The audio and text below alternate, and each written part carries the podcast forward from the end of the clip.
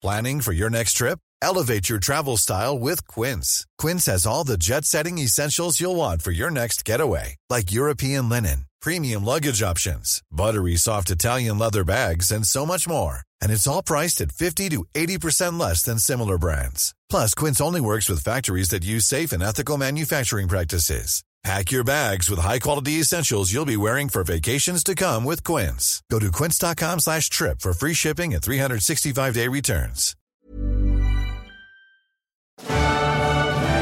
Vamos, vamos, vamos, chavales, fuerza, fuerza, fuerza. Venga, teoría de cuerdas, vamos, vamos, vamos. No bajéis, no bajéis, no bajéis. Vamos, vamos, vamos. Una clonación humana, clonación humana, vamos, venga, sí, ahí a tope, a tope, a tope. La teoría de la simulación, venga, ahí arriba, arriba, teoría de simulación, darlo todo. Quiero ver preparado. Vamos. No, no, no, no. No, colonización de Marte, colonización de Marte. Estamos llegando ya, estamos llegando ya al final. Vamos, vamos, vamos, vamos. Teoría de universos alternativos. Aquí os quiero ver. Universos ¡Oh, universo alter... Ya te has pasado, me da un esguince mental. ¡Ah! No, no, ¡Qué no, dolor! Ni caso, ni caso. Nada, ni caso, está fingiendo. ¿Qué? Está cuento, no es tiene nada en la cabeza. ¿Por qué no? ¿Qué? Buscamos los límites de la ciencia, el futuro de la tecnología, el alcance de la mente humana. Esto es Mindfacts. Bienvenidos a Mindfax, donde cada semana buscamos los límites de la ciencia, de la tecnología y de hasta qué punto se pueden tener agujetas por pensar escuchando este programa. Jesús Callejo, tú estás acostumbrado a esto, tú tienes buen fondo mental para pensar. No, mis esguinces suelen ser de pie. Los mentales, en fin, no sé cómo serán, ya me lo contarás en privado, pero deben doler mucho más. sí, sí, sí. Ser- Sergio Cordero, prométeme que el resto del programa va a tener un ritmo más asequible, por favor. Va a ser muy ameno y muy ligero. Además, con chicos como vosotros inteligentes es llevadero. Eh, Alberto Espinosa, ¿tú crees que vamos a ser capaces de soportar el ritmo? No lo sé, yo voy a hacer lo que pueda. Esto requiere una gimnasia previa mental tremenda venir aquí. Bueno, un saludo de quien nos habla, lo que queda de Fran y Zuzquiza, recordándoos que este episodio de Mindfax llega a vuestros oídos gracias al apoyo de alguien y con una buena acción en mente en este mes de junio. Hacemos Mindfax gracias a quién, Sergio Cordero. Este mes nos ayuda la inmobiliaria Macorey de Leganés. Y en este mes también, Jesús Callejo, vamos a echar una mano a quién. A la Fundación Ocho Tumbao, ya sabéis que es una iniciativa de Dani Rovira y Clara Lago, que lo que busca son proyectos solidarios, proyectos que tengan que ver con el medio ambiente y, como no, con la defensa de los animales.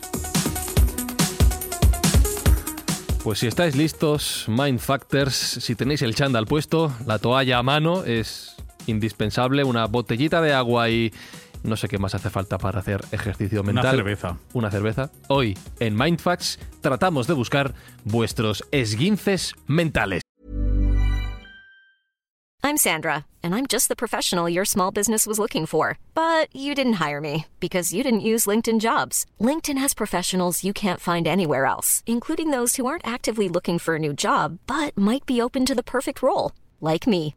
In a given month, over 70% of LinkedIn users don't visit other leading job sites. So if you're not looking on LinkedIn, you'll miss out on great candidates like Sandra. Start hiring professionals like a professional. Post your free job on linkedin.com/people slash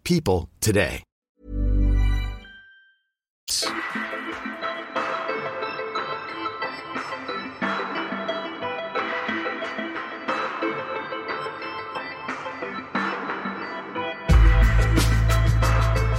La dinámica del programa de hoy va a ser diferente a la habitual. Lo que vamos a hacer es contar cada uno de nosotros una idea, un concepto, una historia que nos rompa la cabeza. También, por cierto, os animamos a hacernos llegar las vuestras a través de los comentarios de este programa, bien sea en iVoox, en Apple, allá donde escuchéis el podcast, o, por supuesto, en nuestra cuenta de Twitter que es arroba mindfacts-bajo. Todo lo que os provoque un esguince mental será más que bienvenido.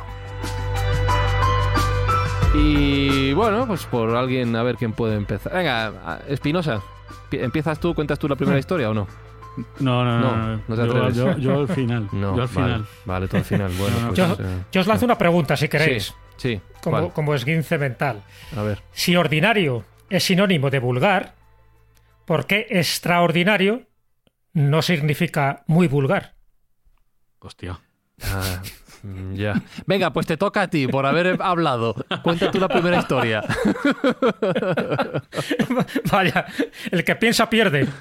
Me ha tocado. Sí. No, eso me recuerda a la pregunta No, de que- si las mujeres de Polonia se llaman polacas, ¿por qué las de Estonia no se llaman estacas? Pero no llegan a la altura de lo tuyo, así que te toca empezar. Te toca empezar. Eso me recuerda, si un abogado enloquece, es que ha perdido el juicio. Podemos estar así una hora. Estamos ¿eh? degenerando, Sí, ¿eh? una hora entera.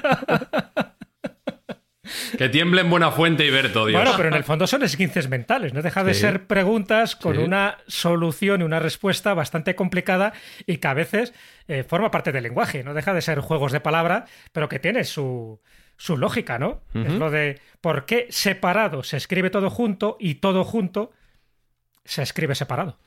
Eh, veo, veo que Jesús Bueno. Callejo se está intentando librar de contar su primera historia, pero no lo va a conseguir. el No maestro, lo- el maestro de los Sí, sí, sí, Koan no, no lo va a conseguir. Pero el lenguaje ya sabéis que es una herramienta no solo de comunicación, sino también de asombro. Y porque el lenguaje, bien usado, evidentemente, pues sirve para comunicar no solo ideas, sino también para destrozar ideas, siempre con argumentos.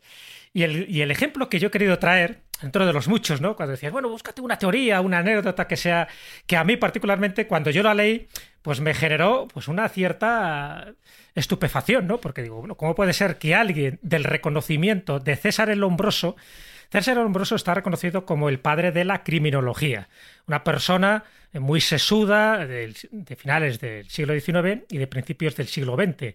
Y este hombre alcanzó fama como médico, criminólogo y antropólogo, pues eh, escribiendo varias obras, y una de las obras, la más famosa posiblemente, es El hombre criminal. Es una obra que publica en 1876, pero que él lo que dice de una forma radical, pero que le siguieron muchísima gente porque se convierte casi casi como palabra de Dios todo lo que decía César el Lombroso, él dice que, que había una clasificación muy clara, muy fisiognómica de los delincuentes a través de sus rasgos, de sus rasgos físicos, de sus rasgos faciales, incluso del tamaño que tiene su cráneo. Y entonces él pensaba que viendo a una persona podía saber si era un criminal nato. Es decir, si había nacido para matar, ¿no? Como el sargento Arencibia. Y, y esto, claro, a mí me llamaba la atención. Y bueno, pues él establece una serie de parámetros, ¿no? Eh, para catalogar a los delincuentes, porque tenía que ver un poco con algo que por entonces estaba muy de moda, que era la frenología. Ahora ya nadie sabe lo que es la frenología. Pero la frenología, cuando se, se crea, o por lo menos se establece como teoría, fue ni más ni menos que en 1800, por Franz Joseph Gall. Y, y él decía, en 1800, que el carácter y la personalidad de cada uno de nosotros está totalmente motivada y determinada por la forma de nuestro cráneo y por la forma de nuestra cara. Vamos a mirarnos fijamente, yo os estoy mirando a vosotros tres, porque en función de eso yo puedo saber si sois unos genios, sois unos asesinos, o, sois personas fiables o no fiables. Fijaros, esa es la frenología. Al, al- al final se convirtió en una pseudociencia, como os podéis imaginar. Pero César Lombroso lo creyó. Y él además estableció un sistema para determinar a esta gente. Fue a muchos manicomios, también fue a muchas prisiones y fue midiendo, midiendo el cráneo, ¿no? Y al final llega a una conclusión. Eh, para determinar, ya te digo, tanto a los delincuentes natos como a los genios. A los delincuentes natos, una serie de capacidades serían que tienen una meno- menor capacidad craneana, por ejemplo, que tienen un gran desarrollo facial y masilar, es decir, que los que tienen estas mandíbulas ahí prominentes eran, en principio, Los Borbones. por ejemplo, ya se estaba acordando de ello. La frente hundida, insensibilidad moral o falta de remordimientos. Todo este tipo de cosas, para él, eran rasgos antropológicos de un criminal. Que esto me recuerda un poco lo que hacía el profesor Phillips cuando, en el caso judicial de Manuel Blanco Roma Santa, el que era el hombre lobo de Yarid, pues también decía, ¿no? Te reunía un poco esas características, ¿no? Que tenía un cráneo así, pues distinto a los demás, con esa frente hu- huidiza, y bueno, pues pensaban que tenía todos los rasgos de matar, y si no hubiera matado, lo hubiera hecho en el futuro, o sea, al momento que tuvo oportunidad. No se Bueno, pues este es César- César el Lombroso. Pero yo no, no lo he traído aquí tanto por sus rasgos de delincuente, que por cierto, dentro de los delincuentes natos, ¿sabéis quién estaban para él? Los anarquistas. Ah, Para Lombroso, casi todos los anarquistas eran criminales natos y locos. Eran vagabundos, ladrones y asesinos. Lombroso tiene muchos seguidores hoy en día, ¿eh? sí, muchísimo. Bueno, él pensaba que se podía buscar un medicamento para acabar con la prostitución. Pero claro, estoy hablando de que Lombroso era una autoridad científica en aquel momento. Y, su obra, para mí más, más rara, ¿no? y por eso la he traído, es una que se titula El hombre de genio. Y él considera que se puede saber si una persona mirándole a la cara es un auténtico genio. Se basa también en esta frenología, ¿no? en, esta, estas características craneales, pero también se basa en la altura. Y él dice que no conoce prácticamente a ningún genio, él utiliza la historia, ¿no? Echa mano de la historia, dice que él no conoce a ningún genio que sea alto.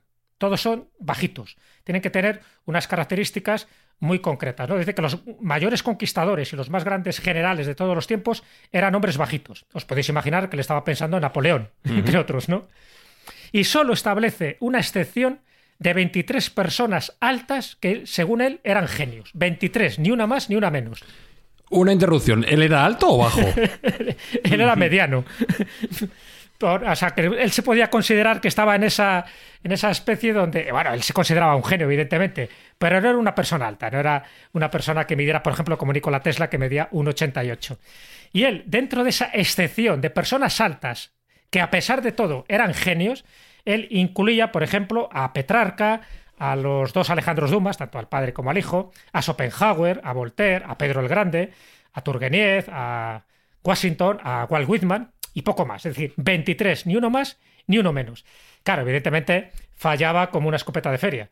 Conclusión, conclusión. Y esto ya te digo que para mí me creaba un esguince mental. Digo, ¿cómo puede ser que una persona pueda determinar con esta frialdad y con estas características científicas, y subrayo lo de científicas porque él consideraba que estaba haciendo un tratamiento científico, él decía que si alguien mide pues más de 1,80 metros de estatura y tienes ideas anarquistas, pues olvídate, olvídate de ser un genio. Si encima eras mujer, porque encima él consideraba que muchas mujeres, también por su fisionomía, tenían características de, dedicarse a la mala vida, ¿no? Entonces, dentro de la mujer delincuente, que también hice un libro sobre eso, consideraba que la mujer siempre ocupaba un lugar inferior en la escala evolutiva. También, como ves, se haría querer por todos los movimientos feministas. va sumando seguidores. Así que este era, este era César el Hombroso. Me parece que era, pues eso, un, un descerebrado de mucho cuidado, pero considerado uno de los grandes genios de la criminalística, hasta el punto cuando yo estudiaba la carrera dentro del derecho penal, a él también se le estudiaba, se le estudiaba un poco como, bueno, como uno de los eh, antecesores a la hora de considerar un poco esa legislación criminal, pero sobre todo a la hora de identificar, porque él consideraba que había hecho una gran obra a la humanidad, a la hora de identificar a un criminal, antes de que él cometiera un asesinato. Imagínate los errores de bulto que se podían cometer, ¿no? Y para ser un genio, no sé yo si para Lombroso nosotros cuatro estaríamos dentro de la categoría de geniales. Hmm.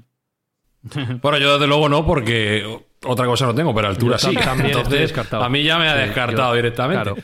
Pero en todo caso, me ha dejado loco el saber que Pedro el Grande no era grande. vaya monte, ¿no? ¿En qué sentido? Y los nazis esto lo usaron un poco también, ¿eh? La frenología le gustaba, ¿eh? Le gustaba. Claro, no, César el Lombroso al final fue utilizado por todo aquel mm. que le interesaba incluso la, eugenesia. porque él también era partidario de que las personas que indicaban un grado de criminalidad y, también de estupidez, porque también él analizaba ¿no? ese coeficiente, como antes se llamaba, el coeficiente intelectual, pues eh, se podían extinguir porque eso era un beneficio para la raza. Entonces, claro, imagínate todas las teorías eugenésicas de los nazis, incluso también de los rusos, ¿no? De los rusos zaristas, pues... Eh, y los japos. ¿eh? y, los japos, ¿no? lo acogían perfectamente César el Lombroso. Por eso un poco lo he traído, porque para mí sí me genera un esguince mental de que alguien de estas características que tendría que estar considerado como un friki, pues prácticamente hasta que, hasta que él muere, y muere en 1909, bueno, y, posteriormente, ¿no? También, se consideraban que, sus teorías eran muy válidas y que había hecho una aportación humanitaria a la humanidad, hablando de, este tipo de, consideraciones. Así que bueno, ya sabes, César el Hombroso, un auténtico esguince mental para los suyos y sobre todo para los que le seguían. Desde luego a mí me ha hundido, porque yo que soy, mido 1,90 y tengo la frente completamente hundida, pues estoy en el, en el subtipo de, de por debajo del sapiens, vamos. Criminal, criminal. sí, somos. Y, como tengas ideas anarquistas, ni te cuento. Pues mira. Bueno, ahí podríamos discutir. para adelante, entonces.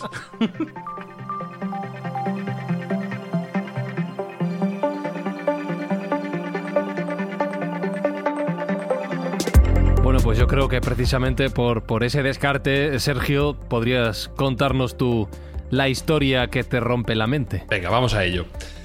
Mi historia, que fue la última que me voló la mente, experiencia en vivo, no lectura, me lleva a Japón. Ya sabéis, y no es ningún secreto, que Japón es mi tierra prometida y que siempre que voy allí soy una persona muy feliz. Eh, a todos los que conozco les recomiendo que vayan a Japón cuanto antes porque me parece que es una maravilla de, de país. Y en uno de los viajes que estuve recientemente con mi pareja, me encontraba concretamente en una zona muy rural, fuera del entorno que es más normal para el círculo turístico, como puede ser Tokio y Kioto, yo estaba en el Tohoku, que es, digamos, el Japón vaciado, que también existe. Hay un Japón que tiene una densidad de población mucho menor de lo que solemos tener. Concretamente estaba en las montañas de Yamagata, un entorno precioso donde los bosques son abrumadores y hay muchísimas montañas. Es una zona que es sagrada, de la belleza natural que tiene. Ya sabéis que el sintoísmo otorga pues ese vínculo sagrado a la naturaleza y lo recomiendo encarecidamente a todo el que pueda ir y se acerque por allí porque el paisaje es absolutamente abrumador. Caminando por Yamagata, eh, tuvimos a bien eh, en ir al templo de Yamadera. Eh, os pongo un antecedente. Yamadera se traduce literalmente como el templo en la montaña. El templo en la montaña no promete vaguería hay que trabajar un poco para poder ir a, ir a verlo. Concretamente, 1015 escalones contados por este servidor. Durante 1015 escalones, uno le da tiempo a pensar en la vida, en la muerte, en lo divino y lo profano. Y según va subiendo y se va deleitando también, porque hay que hacer paradas en el entorno que le rodea, pues te da tiempo a filosofar y a pensar y esperar que la recompensa que te aguarde arriba pues sea lo suficientemente interesante para haber pasado este mal rato que creedme que con mi fondo físico lo pasé. Bueno, cuando llegué allí, efectivamente, valió la pena. Las vistas son espectaculares, es un sitio que está nombrado por la UNESCO como lugar eh, patrimonio de la humanidad y hay una serie de templos muy muy interesantes. A mí me encantan los templos, la parte histórica de Japón me vuelve loco y nos dirigimos a, verlos, entramos y, a, explorarlos un poco. Además es una zona que no tiene mucho turismo porque es más o menos desconocida y bueno, es interesante para, para darse un paseo. Cuando entramos en los templos, que son tremendamente interesantes porque, por ejemplo, tienen la peculiaridad de que no utilizan el metal, son engarzados en madera con vigas tralladas de tal modo que se engarzan sin ningún tipo de clavos ni de soporte metálico, pues me llamó la atención una urna, un escaparate donde se veía una estatua, o lo que yo pensaba que era una estatua, una figura con unos ropajes muy llamativos y muy chillones. Bueno, pues me acerqué guiado por el color que estaba allí mostrado y me di cuenta que esa estatua tenía unos rasgos como muy tétricos. Parecía una calavera, con una postura un poco rara. Bueno, pues eh, ya me, me acerqué un poco más y puse un poco más de detenimiento. ¿Y cuál fue mi sorpresa al darme cuenta de que no era una estatua? Lo que estaba delante mía era un ser humano disecado. ¿Cómo? Entonces, bueno, sí, era un ser humano, un ser humano disecado. Ya empecé a buscar un poco más de información acerca del asunto porque me parecía extraño. Se veían las facciones ya muy ajadas y con el paso del tiempo, eh, pues casi, casi desaparecidas, pero sí se, percibía todavía la piel, los rasgos, los dedos, los tendones, se seguía viendo partes del cadáver.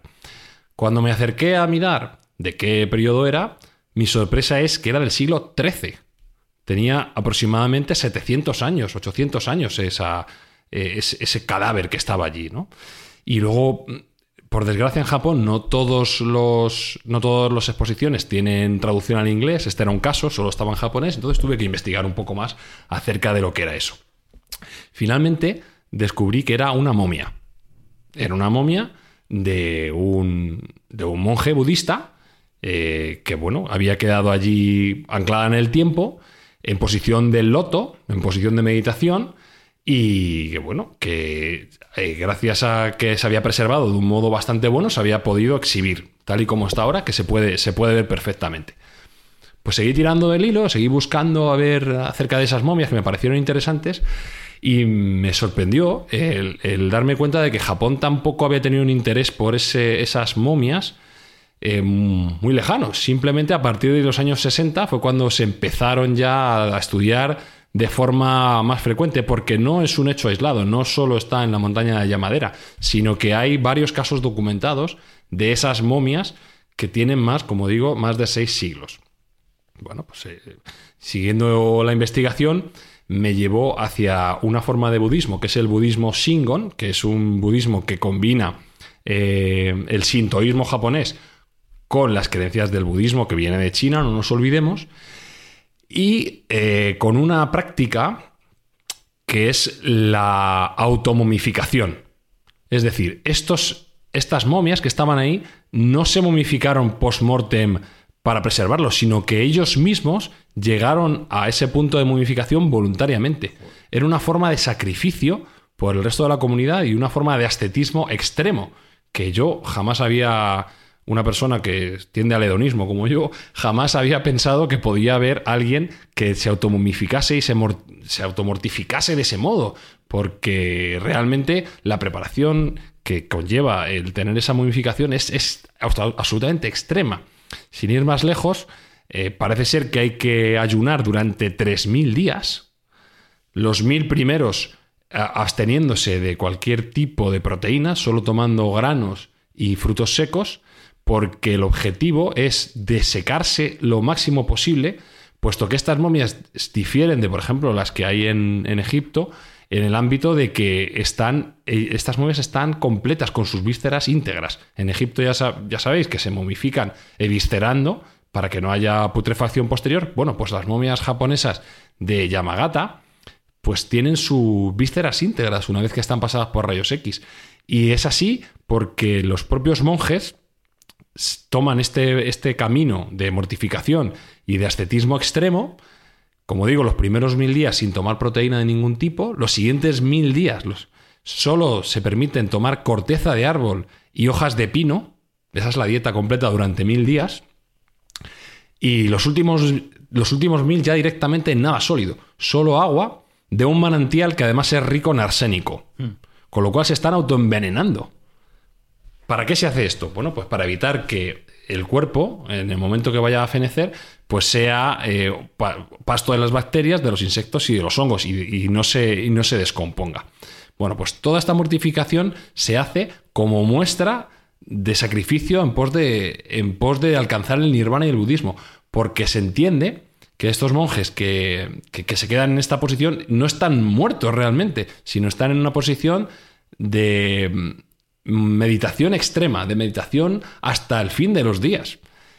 Tanto es así que la práctica de estos monjes que se llaman Shinshinbutsu, que quiere decir meditación hasta el final, eh, lo que hacían era, una vez que ya estaban en la, parte final de, de esta automomificación, se hacían encerrar dentro de un túmulo en el cual el resto de compañeros estaban atentos, les daban una campana y el monje tocaba la campana durante la mañana y durante la noche. Mientras el resto de compañeros oían la campana una vez al día, sabían que él todavía seguía consciente. Cuando dejaban de oír la campana, bajaban a ver el túmulo, qué es lo que había pasado allí, y entonces veían si el monje había conseguido este nirvana ascético que era la preservación, o por el contrario se había descompuesto. Muchos se quedaban en el camino, se supone que más de mil hacían este ritual, que es, como digo, para mí totalmente contrario a mis creencias, que es a comer como un gorrino y a beber como si no hubiera un mañana. Sin embargo, como os digo, en Japón sí que se hicieron más de mil eh, momificaciones propias, de las cuales solo se conservan documentadas 24. Es decir, más de 900 fueron momificaciones fallidas. A día de hoy se pueden observar y se pueden ver en diferentes museos y en diferentes templos. ¿De acuerdo? Y como parte de, este castigo, porque al final es un castigo autoinfligido, pues como os digo, bebían agua rica en arsénico y tomaban una corteza de árbol de la cual se sacaba un barniz, que era tremendamente venenoso. Lo que estaban haciendo era envenenar su cuerpo al extremo para que no quedase ningún tipo de organismo vivo que pudiera parasitarlos. Como os digo, posteriormente se dedicaban a, meditar, mientras se sellaba, le dejaban un pequeño tubito para que pudiera entrar el aire y seguían tocando su campana. Cuando la campana se detenía, pues entonces bajaban a ver al tiempo si el cuerpo estaba o no estaba descompuesto. Si no estaba descompuesto y había logrado esta altísima mm, procesión o esta, altísima eh, virtud, este nirvana ascético que es el Sukimbutsu, se le colocaba dentro del templo y se le adoraba como si fuera un, un Buda viviente. El primer caso documentado fue en el año 1081. Pero bueno, eh, hay, a lo largo del tiempo ha habido bastantes. Y en la zona de Yamagata, como os digo, hay bastantes. Y parece ser que pese a que el entorno no incita a que haya éxito en esta, en esta momificación, porque Japón es un sitio muy húmedo y la montaña es rica en parásitos y es rica en insectos, con lo cual tiene más dificultad añadida todavía a lo que puede ser un clima seco como el que hay en Egipto. Pues hay un, porcentaje bastante alto dentro de las intenciones de, momias que, que, han conseguido llegar a esta iluminación. Como anécdota os comentaré que en la revolución Meiji, en el año 1877, cuando ya Japón entra en la era de modernización, el emperador prohíbe esta, esta práctica y la prohíbe porque la ve como una barbarie, como la ve como algo, eh, digamos, que no coincide con el concepto que él tenía aperturista del país y de abrazar el occidente y la modernidad. Y se dieron casos muy concretos y muy curiosos como eh, un monje que se estuvo preparando para, para este ascetismo durante años y, y tuvo la mala suerte de que no pudo llegar a encerrarse antes de que se promulgase esta ley que lo prohibía.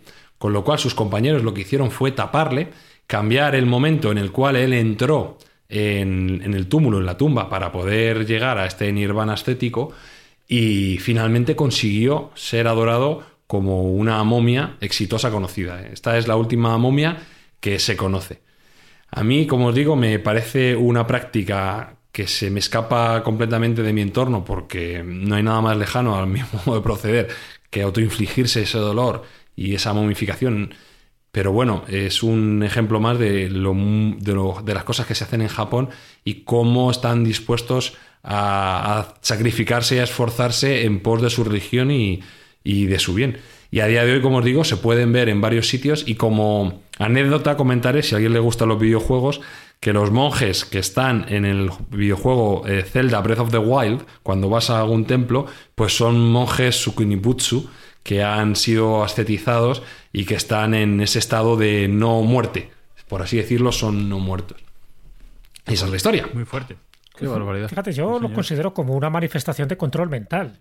Incluso me atrevo a decir que en esas últimas fases, en esos últimos mil días, posiblemente no tuvieran ya ni dolor. ¿Por qué? Porque no deja de ser una especie de concentración máxima en busca de ese nirvana, de ese satori, de esa iluminación, también un poco a la espera ¿no? de ese Bodhisattva Maitreya, que según la tradición de los japoneses, pues es el que llegará al final de los tiempos, ¿no? Ya sabes que todas las religiones tienen a, esa, a ese ser que de alguna forma pues luego nos liberará y antes tiene que dejar una serie de bodhisattvas que son dentro de la religión budista que son como personas que aparentemente se han ido pero que nos siguen protegiendo o sea la momia esta automomificación de estos monjes budistas japoneses, en el fondo es como una reliquia, pero como la presencia de que ellos siguen todavía custodiando y que siguen protegiendo a esa aldea, a ese templo concreto, porque no se acaban de ir. Ten en cuenta que, que todas estas religiones creen en una vida más allá, o sea, no creen que con el cuerpo desaparezca todo. Entonces, e, ese concepto místico extremo, porque evidentemente llegar a la automodificación me parece extremo, pero yo me da la sensación, conociendo también casos extremos de eremitismo medieval y cristiano, acordaros, por ejemplo, Simón el Istirita, que estuvo en lo alto de una columna durante 40 años, ¿no? Sin salir y sin bajar de allí. También eso tú lo ves y dices, madre mía, qué, qué estupidez, ¿no? Entre comillas, el llegar a hacer todo esto. Pero dentro de esas creencias, pues yo creo que ellos lo tienen como muy asumido y posiblemente haya ausencia de dolor. Es una especie de autosacrificio, pero ojo, desde mi punto de vista, ¿eh? No solo para ellos, para llegar a la, a la santidad, sino sencillamente como un, como un acto de generosidad, un acto de amor hacia la propia comunidad, para que luego su propio cuerpo, como reliquia, siga conservándose para, ah, para que ejerza como un talismán, como una protección, a la espera, ya digo, de esa parusía, de ese final de los tiempos cuando llegue el Maitreya. Has dado en el clavo y así es como ellos lo tienen, como bueno, pues eh, budas vivientes que todavía no están muertos y que están vigilantes y han hecho ese sacrificio por la comunidad. En primer lugar, decir que a mí no me vendría mal después del aislamiento, aunque sea hacer un, un ayuno abortado, no sé, unos días, ¿sabes? Porque con todo lo que he engordado no me vendría nada mal.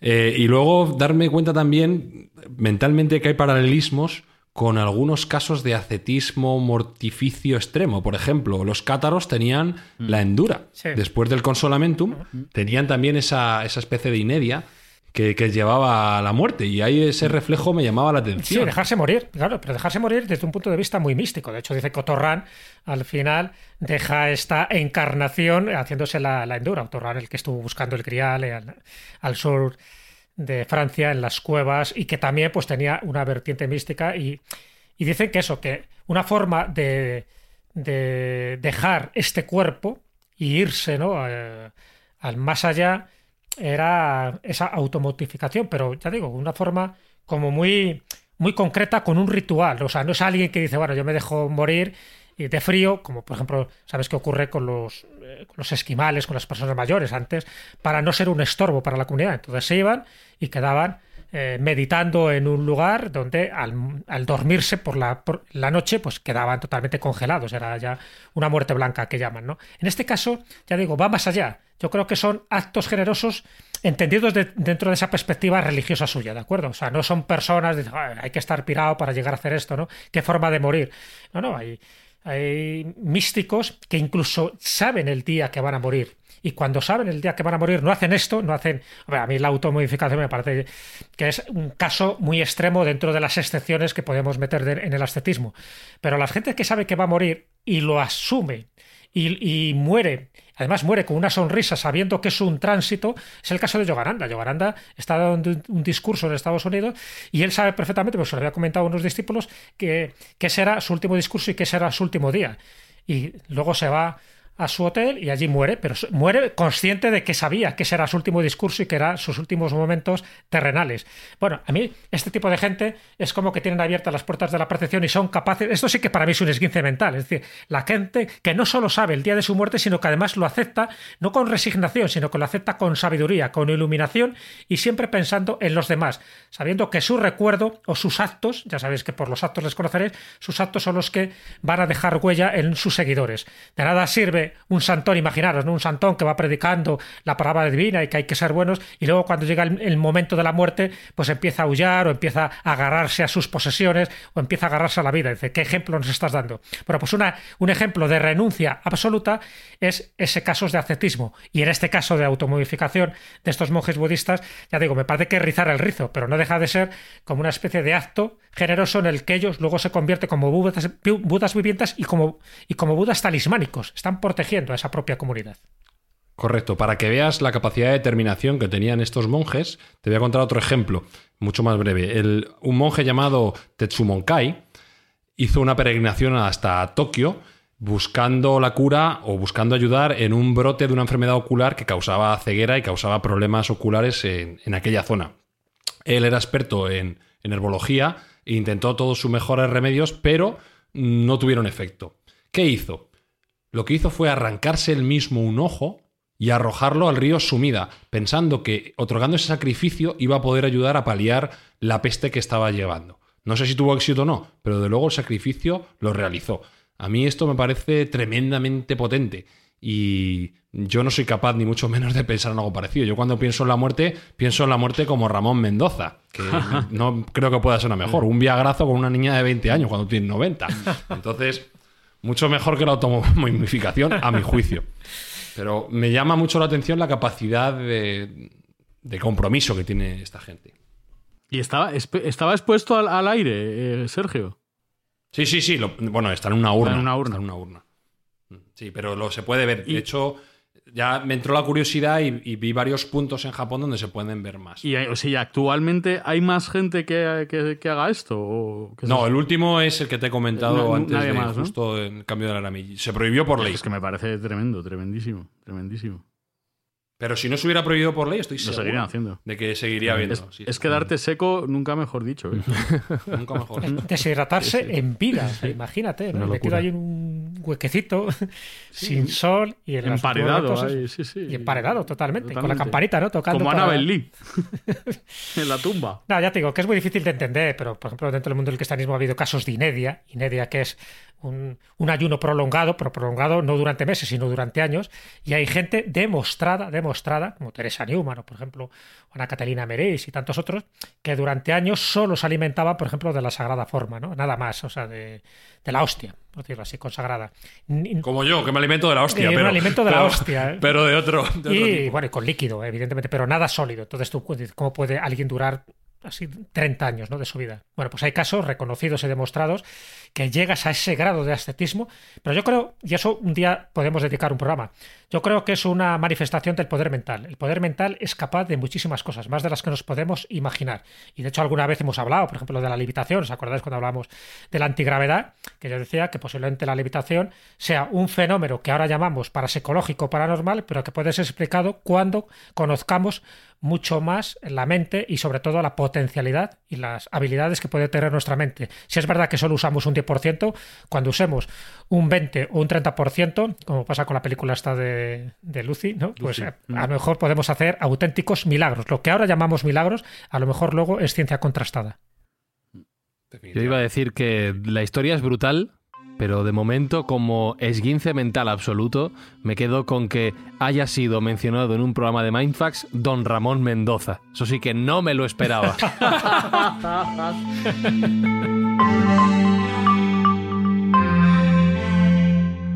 bueno, Espi, sigamos rompiéndonos la mente. Venga, tu historia, tu turno. No, no, No, no. La mía, la mía, la mía, que es una auténtica revolución, se Ah. queda para el final. Joder, estás haciendo mucho hype, ¿eh? Cuidado, estás poniendo el listón muy alto. Vale, vale, vale. es una revolución, No, no, tío. yo la mía. Qué elegante, es Sí, como sí. elegante. ¿Cómo te pasa a ti te el digo, testigo? Totalmente. No, no, yo la mía va a ser decepción absoluta, ¿vale? No es una historia como tal, sino una, sino una reflexión. Em, yo uno de los primeros libros que recuerdo tener, eh, y a pesar de que yo no, no me considero creyente, era un libro que explicaba la Biblia a los niños. Y gracias a ese libro luego tuve la curiosidad de leer algunas historias de la, de la Biblia ya, eh, digamos, en el libro real, ¿no? Y recuerdo, aunque no he sido capaz de localizar la mención, que, en uno de los libros se explica que la figura de Dios es omnipotente, como todos sabemos, omnipresente, como todos sabemos, y que además está presente también no solo en todos los puntos del espacio, sino en todos los puntos del tiempo. Lo cual significa, según lo que se explicaba, que Dios no muere, eso es fácil de imaginar, mientras el tiempo siga corriendo, Dios va a estar presente, pero eso también significaba que Dios no ha nacido. Y ahí es donde se me rompe la cabeza en un primer momento, ¿no? Yo puedo imaginarme que el tiempo no termina nunca y que eso sigue ex- existiendo, pero no puedo imaginarme que el tiempo no ha empezado nunca. No puedo imaginarme que antes de un ayer hubo un antes de ayer, otro día antes, otro día antes, y así de manera infinita. Desde el momento en el que yo leí esta, esta historia, que repito que no he conseguido localizar de nuevo, ahí sí que tenía yo un mindfax clavado en mi mente, ¿no? Entonces, cuando salió la, la- la historia, de, la idea de contar estas pequeñas historias en, en la edición de hoy, me dio por buscar en internet información sobre las teorías de los, del origen de los tiempos, que la verdad es que es un tema apasionante y una de las grandes incógnitas todavía en el estudio científico. Y, y llegué a un artículo en el que juntamos a dos de los eh, grandes nombres de la investigación de los siglos XX y XXI, que son Neil deGrasse Tyson y Stephen Hawking. Vaya. Eh, estas dos personas tuvieron una conversación en un programa llamado Star Talk, grabado en marzo de 2018, pocas semanas antes de la muerte de- del propio Stephen Hawking. Y en, Uno de mis pues favoritos. fíjate, en esa, en esa conversación, eh, Neil deGrasse Tyson le lanza la, bueno, pues una pregunta sencilla que es ¿qué había antes del origen de los tiempos? Ahí la relación que yo busco, claro. Podemos pensar, yo lo traía por la figura de Dios, pero podemos pensar en el propio universo, en la materia, en el espacio-tiempo, lo que queramos. Y la, y la, la respuesta de, de Hawking me parece una historia brutal en sí, es muy breve, voy a intentar traducirlo mientras lo leo en inglés. Y queda muchísimo que pensar y creo que, como decías Jesús, esto da para muchos programas de Mindfax. Es una, como digo, una de las grandes preguntas pendientes. Y decía Hawking lo siguiente. De acuerdo a la teoría general de la relatividad de Einstein, el espacio y el tiempo están unidos en un continuo espacio-tiempo que no es plano, sino que está curvado por la materia y la energía que contiene. Así nos lo podemos imaginar, ¿vale?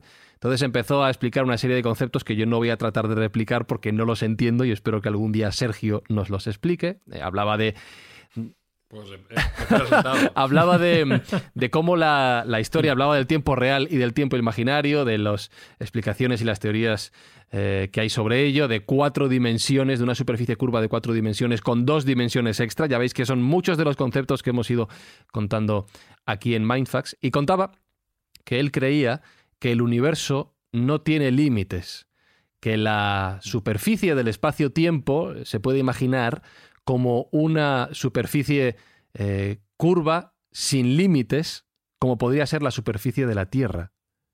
Tú puedes caminar sin ningún tipo de límite por la superficie de la Tierra, por mucho que tenga un espacio cerrado, vamos a decirlo así, ¿no? un espacio finito, pero no tiene límites, ahí está la contradicción. Y entonces él ponía el siguiente ejemplo para que nos imaginemos qué es lo que hay más allá del inicio de los tiempos, antes del inicio de los tiempos. Y es un parrafito, ¿eh?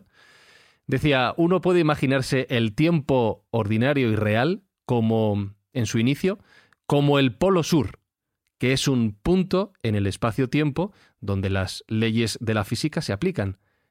Pero no hay nada más allá al sur del polo sur.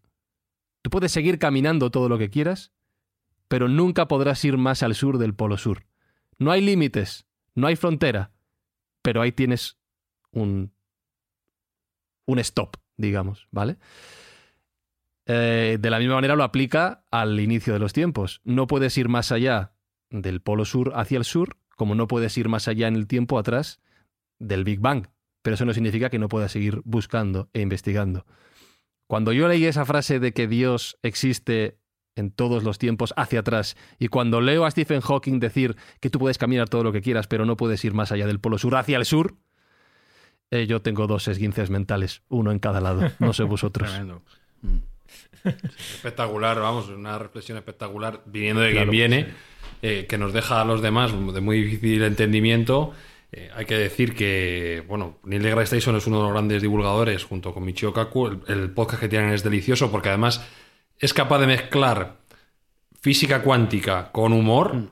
Tiene, tiene un, sidekick, un, colaborador que es buenísimo, eh, Chuck Nice, y te ríes un montón con él. Los programas son muy digeribles y lo recomiendo tremendamente. Y de cuando en cuando lleva invitados, como en este caso Hawkins, y ha llevado muchas veces a Elon Musk, ha llevado a, bueno, pues a, a Michio Kaku, propio Michio Kaku colaborador.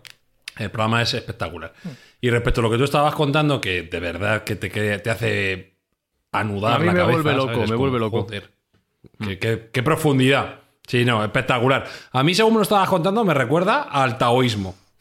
Porque el Tao habla un poco de eso, de que el Tao no se puede describir, ni empieza ni acaba, si lo defines ya no es Tao.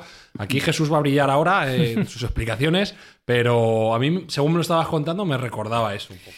Nada, es que, bueno, eso habría que dedicar un programa, un poco con el título de Si existe Dios, porque ese concepto de Dios, que lo, lo barajan todas las religiones, pues es muy complicado a la hora de entender, pero por una razón básica, es lo que decía Parménides, dice que nada surge de la nada. Es decir, siempre tiene que haber una razón primera, una causa primera. Y dentro de esas explicaciones, cuando vas a la causa primera, cuando vas al sur del sur, hay una barrera que nos encontramos siempre. Es decir, a ver, ¿cómo puede ser que esto surja de la nada? Antes tenía que haber un principio, ¿no? Antes tenía que haber algo. Y ahí es lo que la gente dice que es Dios. Pero en el momento que tú defines o nombras a Dios, lo estás limitando. Por lo tanto, ya no puede ser Dios. Me explico. Por ejemplo, dentro de, aparte de lo que dice el taoísmo con Tao, ¿no? Ese concepto del Tao que es muy curioso y, muy metafísico a la hora de analizarlo. Pero el Tao es todo, pero es nada también a la vez. Entonces, los hebreos dentro de la Cábala, ellos definen esa primera causa como el Ayin Sof, es decir, lo innombrable, porque si tú lo nombras, ya lo estás limitando. Por lo tanto, eso ya no puede ser la primera causa, ya no puede ser Dios. En, definitivo, como, en definitiva, como un siguiente mental, que si nosotros hablamos de Yahvé o hablamos de Alá, ya no sería Dios en un sentido estricto, serían unas manifestaciones de Dios, porque ese Dios omnipresente y omnisciente está en todas las partes, y cuando decimos está en todas las partes, está en todos los conceptos del tiempo que nosotros manejemos, en todos los conceptos del espacio. Y eso nos rompe eh, mentalmente. ¿Os acordáis cuando hablábamos de los multiversos y de las dimensiones? Es decir, ya llega un momento en que nosotros, como seres tridimensionales, somos incapaces de entender a una criatura de seis dimensiones. Pues imagínate el concepto de Dios que está por encima de todas las dimensiones, de todo el concepto del espacio y del tiempo.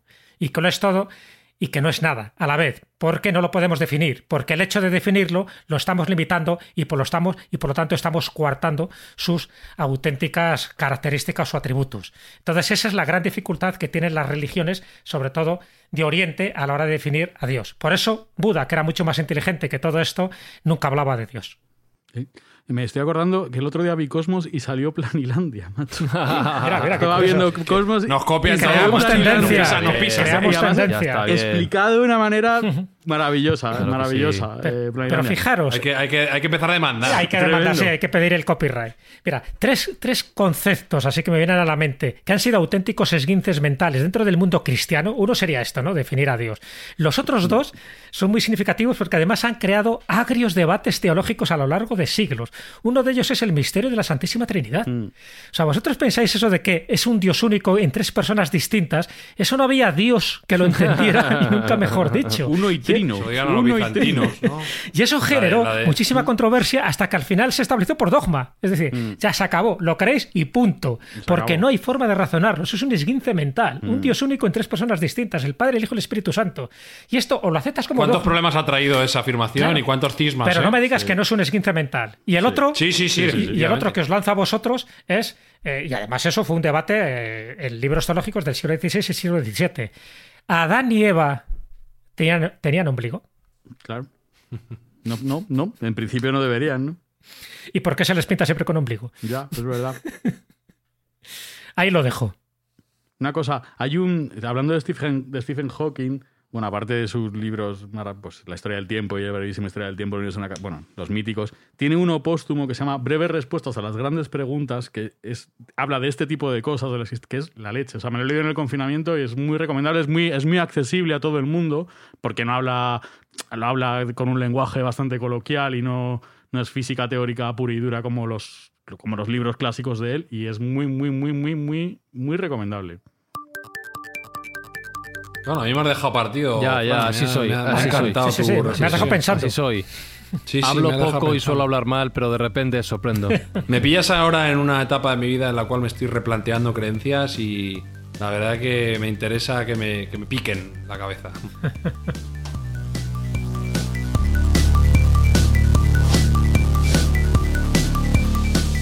Bueno, pues para eso está Mindfax, para que tengamos estos esguinces mentales que estamos celebrando. Mira que somos un poquito... Nos gusta sufrir.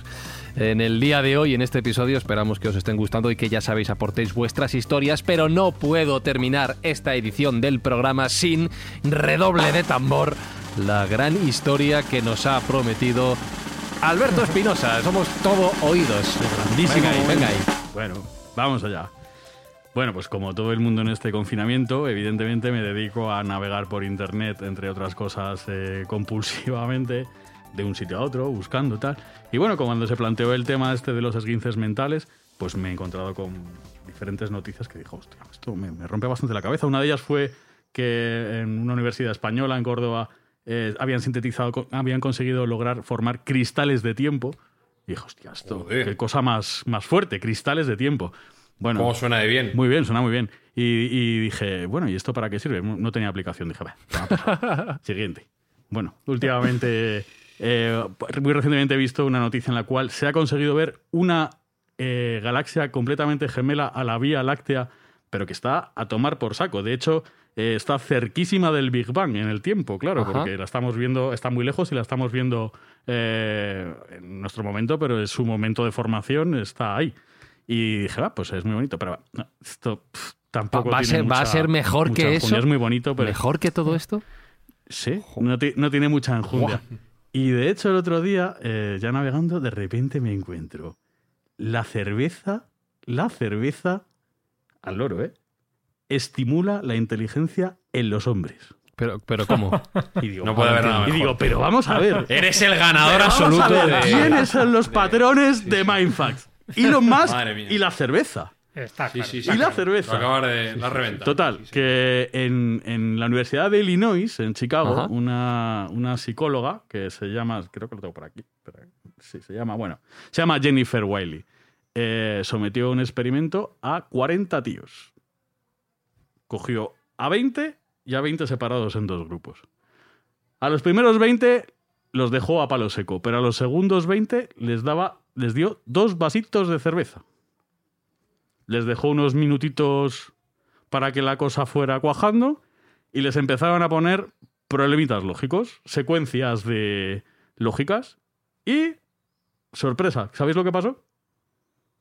¿Sabéis lo que Pues que pasó? pidieron más cerveza, obviamente. Con dos vasitos no hicieron nada. vamos.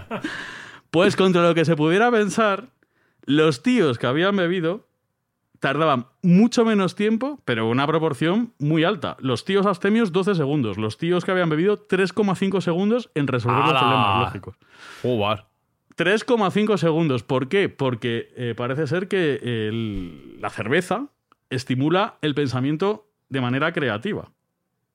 Entonces Ya lo decía Ahí yo. lo llegaban Es más rápido. Yo lo sabía, yo lo sabía. Llegaban Estaba más claro. rápido. Y llegaban más encima- Lo rápido. intuía, lo intuía. Estamos hablando de la cerveza alcohólica más, la, eh, más antigua del mundo, la, la Claro. como tal, como líquido, ¿no? Como una líquido bebida, una fermentado. bebi- claro, una bebida que, que ya empeza- ya tomaban los sumerios. Sí, sí, no sí, no sí, puede sí. tener nada malo. Claro. No O sea, puede tener nada malo. Y los egipcios Es también. consustancial. Voy a tener, voy a- Que lo sepáis, voy a tener la- que empezar a beber cerveza. La cerveza, claro, Fran. ahí- Así te pinta, Claro, Fran. Si es que te claro, va mal claro. la vida porque Es- bebes poca es cerveza. Aquí se explica todo. De gente que bebe horchata, que de la horchata no se ha hecho ningún estudio, Buenísimo, y gente que bebe cerveza. Ya, ya, ya. Ya, ya. ¿Tú has visto alguna botella de horchata en alguna pirámide? No, ¿A que no? no, no, no, ¿Sabes? no. Horchata no, ni, No, ni no, Fanta. tampoco. Había Tampoco. cerveza. Ya, ya, El ya. problema no es beber horchata, es tener sangre de horchata. sí, sí. Así estoy yo. Así estoy yo. Jo, me has dejado. Ahora sí que me has dejado la cabeza, la cabeza rota. Pues, Eh, eh, esto- Bueno, me ha encantado tu historia, pero es que yo ya lo, lo barruntaba. No lo tenía claro, pero, Pero te- lo barruntaba. Y si con dos vasos lo haces bien, con diez ya, Ya, lo bordas. Efectivamente, O sea, ya- hay, ya. hay que seguir investigando. Yo he traído ciencia. Yo lo barruntaba también, pero aquí he traído ciencia. ciencia y esto No, no, hay, no, que hay que comprobarlo. Ya, ya, ya. De hecho, voy a por cerveza Ya. ahora mismo. Se lo voy a explicar ahora mismo a mi mujer para que Ya, lo ya. entienda y que Pero- sepa que estoy potenciando mi cociente intelectual a medida que Claro, pero escuchad la cosa es curiosa. Son solo en hombres. El, estu- Toma el ya. estudio está hecho con uy, 40 si es- tíos. Si esto lo pilla Toma ya. César el Lombroso, uy, uy, qué conclusiones hubiera sacado. Bueno, más larga la tarde, tío.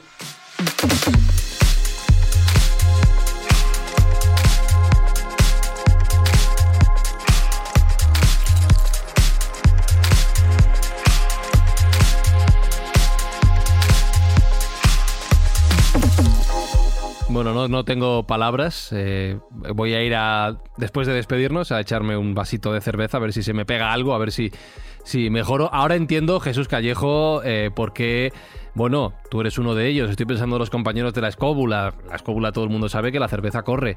Ahora entiendo tanto nivel de inteligencia Eh, en la amigos. mesa. Ahora lo... Ahora claro. entiendo la inteligencia de Carlos Canales.